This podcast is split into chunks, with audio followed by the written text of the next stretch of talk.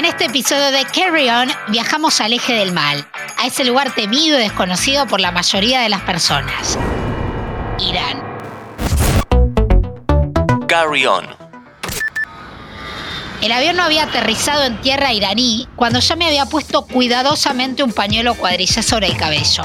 No quería dejar ni un pelo al descubierto.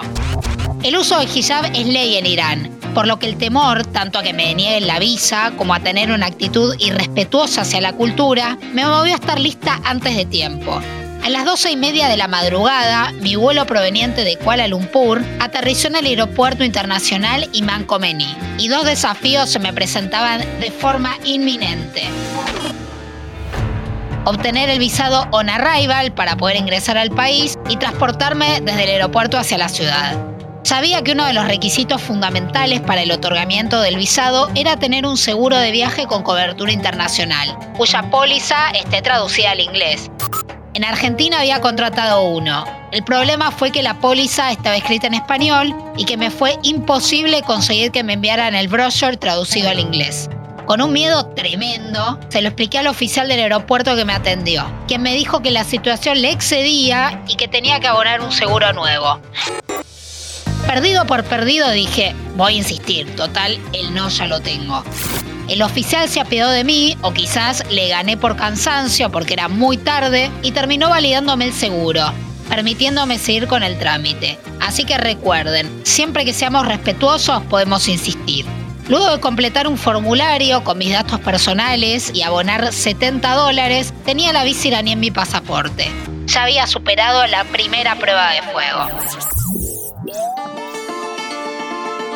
Bajo la mirada curiosa de algunos iraníes en el aeropuerto, imagínense que no están acostumbrados a ver a mujeres viajando solas, seguí camino hacia el hall de llegadas para encontrarme con Morteza, el conductor que me esperaba para llevarme al hostel. El cuadro era el siguiente. Un iraní de unos treinta y pico de años junto a una viajera occidental recién llegada, a altas horas de la madrugada, solos, dentro de un coche con puertas trabadas. Eso en un país conocido por muchos como el eje del mal. Puede resultar un tanto paradójico, pero tan pronto como puse un pie en tierra iraní, me sentí más segura que en cualquier otro lugar.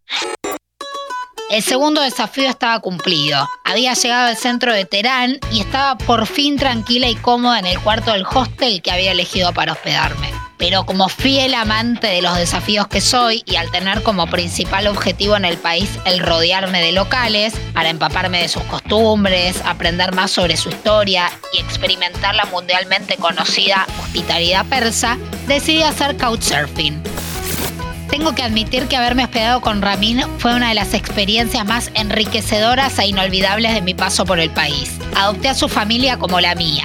Compartimos desde las charlas más banales hasta los tópicos más profundos. Hicieron todo y más para que me sintiera cómodo y feliz. Con ganas de más, volví a repetir la experiencia en Kayan y en Esfahan donde una traductora de inglés de 25 años, sus papás y su hermano también dejaron una huella imborrable en mí.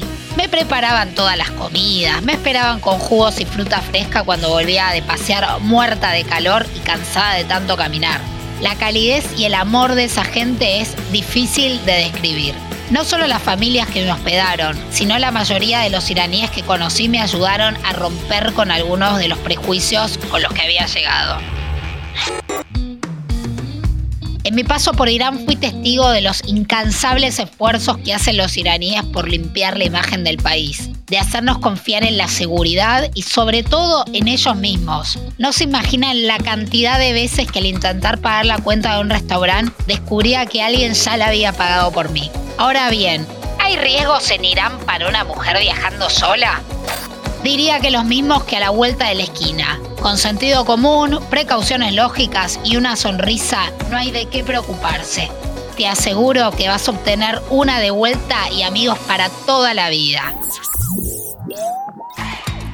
Soy Jenny Cersósimo y los espero la semana que viene para la próxima aventura. No se olviden de armar sus valijas.